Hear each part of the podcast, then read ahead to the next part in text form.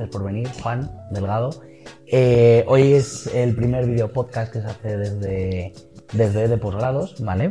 Y bueno, como queremos hacer algo un poquito como una charla entre amigos, ¿vale? Eh, lo hemos llamado un cara a cara, en este caso, ¿vale? La idea es un poquito que dos expertos en odontología digital, os presento Vences, bueno, tienes un montón de publicaciones, ¿no? 26, 27, 27 publicaciones en odontología digital y Juana, además de ser el director del máster de cirugía guiada y odontología digital. Bueno, este año tengo la suerte de que vamos a ser bueno, codirectores. Perfecto. Ha pedido, ha, ha pedido refuerzos y ayuda, ha pedido ayuda. Está bien, está bien eso, ¿eh? Y te has cogido a un grande, además. Eh, además de eso, pues una de tu, tu, tesis fue de cirugía guiada y tengo entendido que fue una de las primeras a nivel mundial. Cuando casi nadie hablaba de cirugía guiada, bueno, pues hiciste una tesis sobre ello. Yo empecé siendo friki desde hace bastante tiempo, ¿no? Entonces... ya te molaban los ordenadores antes, ¿no? Sí. Yo, mi madre siempre decía, dice, dice tú lo de dientes esto no lo hagas, dice tú hazte informática que se te da muy bien y olvídate de lo de los dientes porque no le gustaba nada. No le gustaba. No le gustaba a ella. A ella, a ella nada. Claro. Bueno, y, y, y, al final encontró la forma de ordenador y dientes, cómo juntarlo, ¿no? Tal cual. Tengo que hacer yo algo con la ontología y la fiesta. A mí, o sea, me interesaría esa parte. Si lo conocéis, cómo hacerlo, pues me, me decís. Trabajaremos en ello. Traba eh, no sé, en, en, Quizá estancias en el Caribe o algo, algo así. Podría, algo estar, podría estar bien, podría estar bien.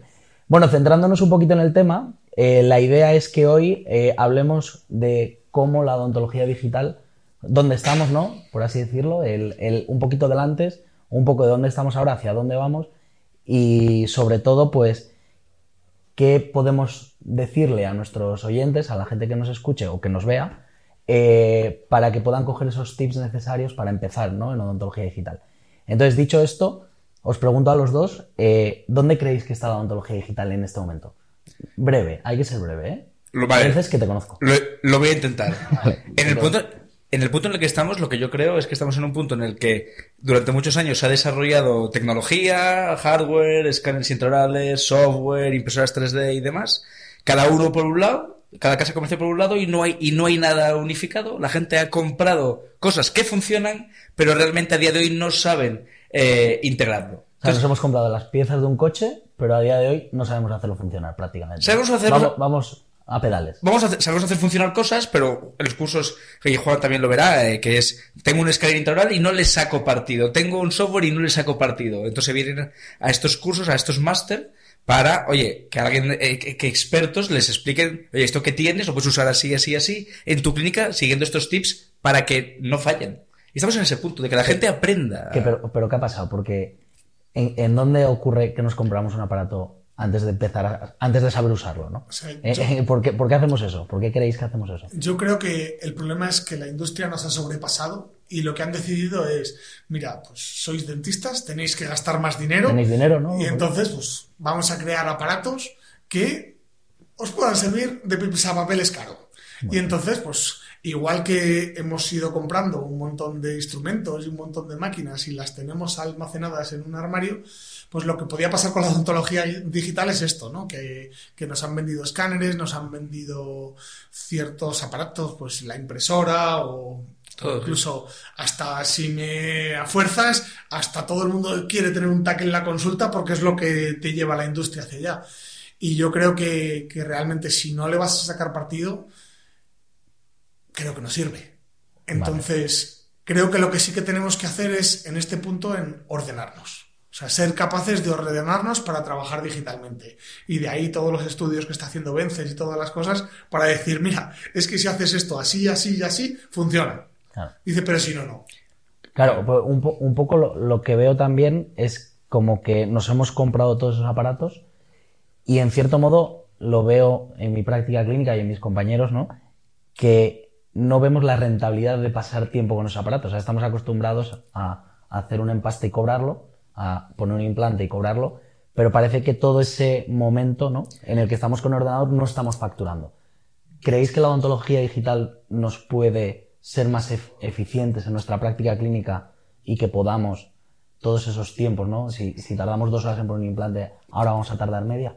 Sin, por ejemplo. O sea, sin, sin ninguna duda. O sea, yo cuando planifico, yo invierto mucho tiempo en el ordenador porque mi tiempo de sofá es más barato que el tiempo de, de sillón. Y yo lo que quiero es ir a la cirugía o a lo que vaya a hacer y saber con qué me voy a encontrar, en qué puntos y tenerlo, y tenerlo ya previsto o medio, o medio previsto. Ayer estaba en una consulta en, en Oviedo que, bueno, pues haciendo cirugía guiada con un compañero que quería probar una caja de cirugía guiada y demás, que no lo había probado. Un caso, citó un caso muy complejo, un caso con implante pterigoideo. Oye, él después de la cirugía, que fue en una hora, él dijo, esta cirugía, si no lo hago de esta manera no lo planificamos así, a lo mejor es una mañana y no tengo la, la sensación de haberlo hecho bien. Y al final es, un ahorro de tiempo, es decir, de pasar de una hora de una mañana, de tres horas de cirugía, a una hora de cirugía, la rentabilidad de la clínica es bestial. Y luego, es la sensación del paciente.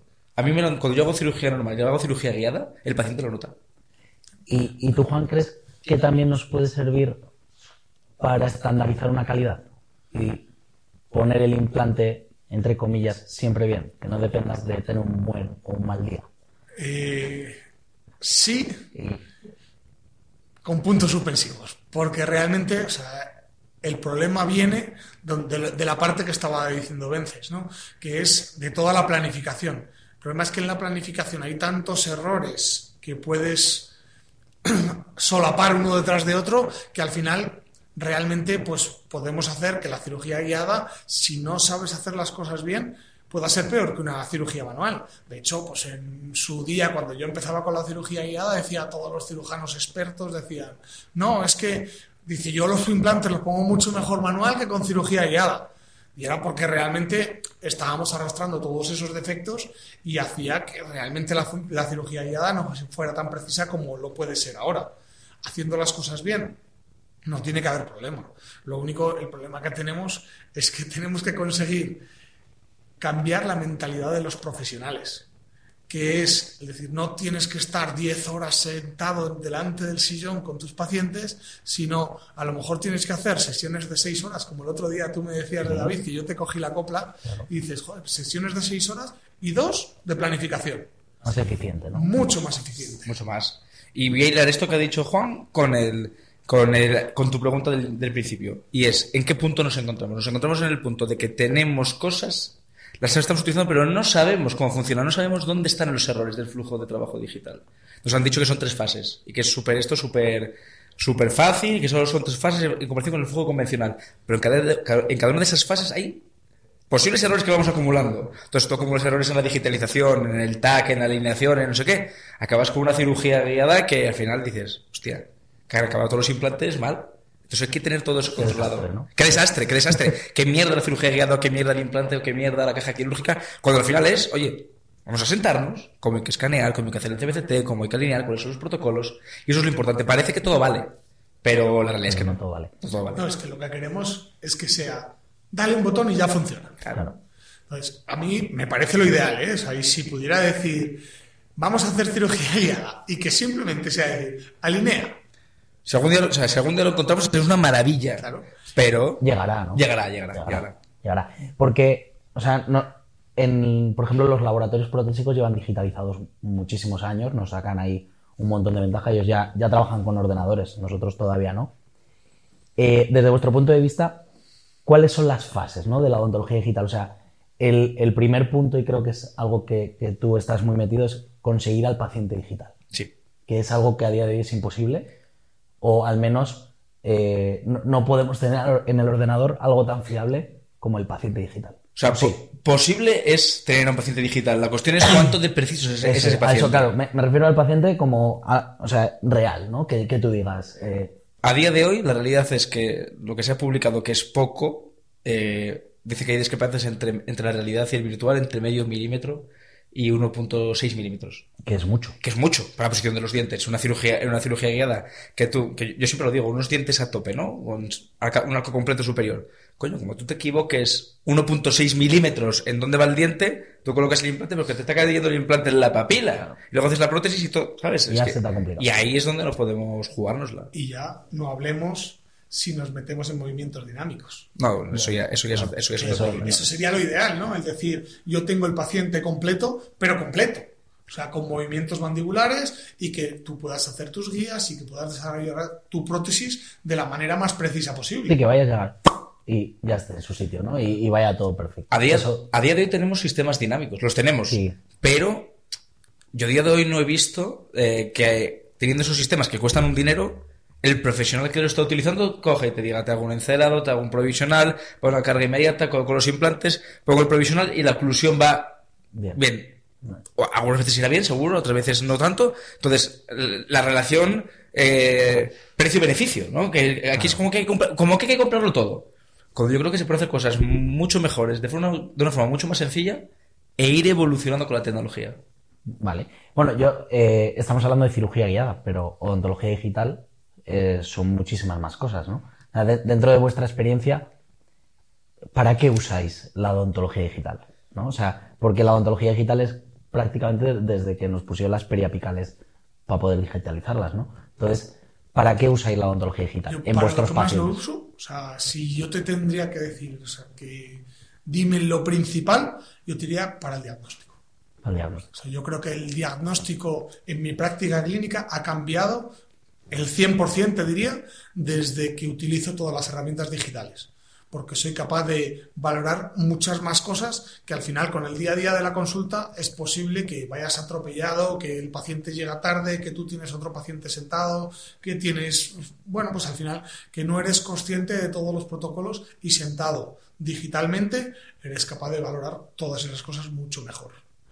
Porque hablando de diagnóstico y todo eso, también entra, es muy importante, yo creo que en ese caso, la comunicación con el paciente. Y la odontología digital nos permite eso, ¿no? Nos permite poder comunicarnos con el paciente de una forma... Nos, nos permite co- comunicarnos con el paciente de una forma muy eficiente. No es lo mismo que contarle, te voy a alargar el diente tanto por arriba o por abajo, sino se lo estás enseñando, lo está viendo. Yo a veces he tenido casos complejos eh, que a lo mejor son de ortodoncia restauradora, que el ortodoncista a lo mejor ha dicho, oye, pues aquí te voy a derivar a este dentista que te va a hacer cuatro carillas, ¿no? Luego te das cuenta que tiene unas erosiones o hay que restaurar también las caras palatinas. Pues si tú al paciente le dices, no, es que te voy a hacer ocho carillas, cuatro palatinas, cuatro vestibulares, por ejemplo, el paciente es como se queda así como pillado, si otro dentista me ha dicho otra cosa. Pero si lo ven en el ordenador, ven el encerado, ven el corte, tengo que añadir tanto, eh, el paciente lo acepta mucho mejor y lo entiende mucho mejor. Y esa es mi experiencia. Y luego también con ortodoncia. O sea, hay que hacerse ortodoncia. Y dice el paciente, no, porque no tengo ganas a mi edad. Y se lo enseñas con una visualización y dice, esto es lo que quiero. Y, y entran al trapo. Bueno, esta mañana cementaba yo unas carillas, vamos, una rehabilitación completa superior, que llevaba carillas, coronas, incrustaciones, llevaba un poco de todo, de una señora 73, 74 años, ¿vale? Con una mordida horrorosa. No, no, de verdad, o sea, de esta... O sea, no solo los tengo yo. No, no. Los- tenéis O sea, todos, ¿no? De verdad. O sea, y de esto que además es una señora que se cuida un montón, que es- tú la ves y dices, es imposible que esté en esa edad. Y llegó a la consulta y dijo, pues es que no sé, quiero, quiero hacerme algo, un blanqueamiento, quiero hacerme algo. Si, si os enseñase la foto Quiero del mejorar, inicio, ¿no? Quiero- digo, "Uf, horrible, ¿no? Y le dije, digo, pues es que te, te tengo que poner pues, los dientes más largos, el no sé qué, tengo que alargar todo esto. Bueno, fácil, tenía que alargar 5 milímetros en los dientes, en el borde incisal, en los dientes anteriores. Bueno, claro, si tú eso se lo dices a la señora, dice, voy a parecer un conejo. Dice, de primeras. Y el poderle explicar, no, mira, pues tienes que pasar por ortodoncia para que nos haga este pequeño movimiento. Dice, van a hacer cinco o seis meses simplemente pues para que yo tenga las posiciones, para luego las coronas hacerlo bien. Y luego con unos retenedores para por la noche y una celulita, te dejamos la boca solucionada. Dice, bueno, se ha ido llorando. El marido, el marido cuando ha salido la señora del gabinete, dice, joder. Lo has cambiado. Porque, Claro, claro, yo le pregunto al marido, digo, digo, para bien o es para mal. Estoy acojonado. es Y- otra. Y, y hablamos de. Estamos hablando de todo esto y parece que es un mundo, parece que es muy complicado. Pero hay herramientas muy sencillas, programas muy sencillos, tipo Smile Cloud, quiero que Sí. me habléis un poquito de esto, ¿no? Que para mí ha sido una revolución, porque en un minuto le puedes enseñar algo al paciente, ¿no? O sea, todo lo que hablaba Coachman de, de hacer un DSD, de tirarte hora y media, que lo hemos hecho todos Sí, con el. Keynote, ¿no? Sí, Eh, sí. Montando dientes y solapando, ahora es mucho más sencillo, ¿no? Sí, eh, o sea, el flujo de trabajo digital, tú lo puedes enmarañar todo lo que quieras, todo lo que quieras. Y puedes liarte la manta a la cabeza. La cuestión es que yo, yo creo que lo que tiene que ser es qué es lo mejor y más rápido. Pero no me vale, no me vale rápido y mal, me vale rápido y bien. Claro. Y en relación a esto, a la- Es un 2D, eso por supuesto. Un- aunque sea en 3D, me da igual. Pero que sea que lo haga rápido, pero que lo haga bien. O sea, es MyCloud, por ejemplo, que ha sido la revolución esto de, para pasar del DSD de eso, de hora y media, dos horas de un infierno, que luego se veía regular, a algo más realista, que es lo que han, que es lo que han hecho eh, muy bien. Si tú sabes manejar y conoces las proporciones de los dientes y manejas un poquito la herramienta, sí, en 5 minutos, 10 máximo, le puedes dar una propuesta al paciente muy, muy realista. Yo lo único que critico es que dicen que hacen inteligencia artificial. Y no lo hacen. Cuando no lo hacen.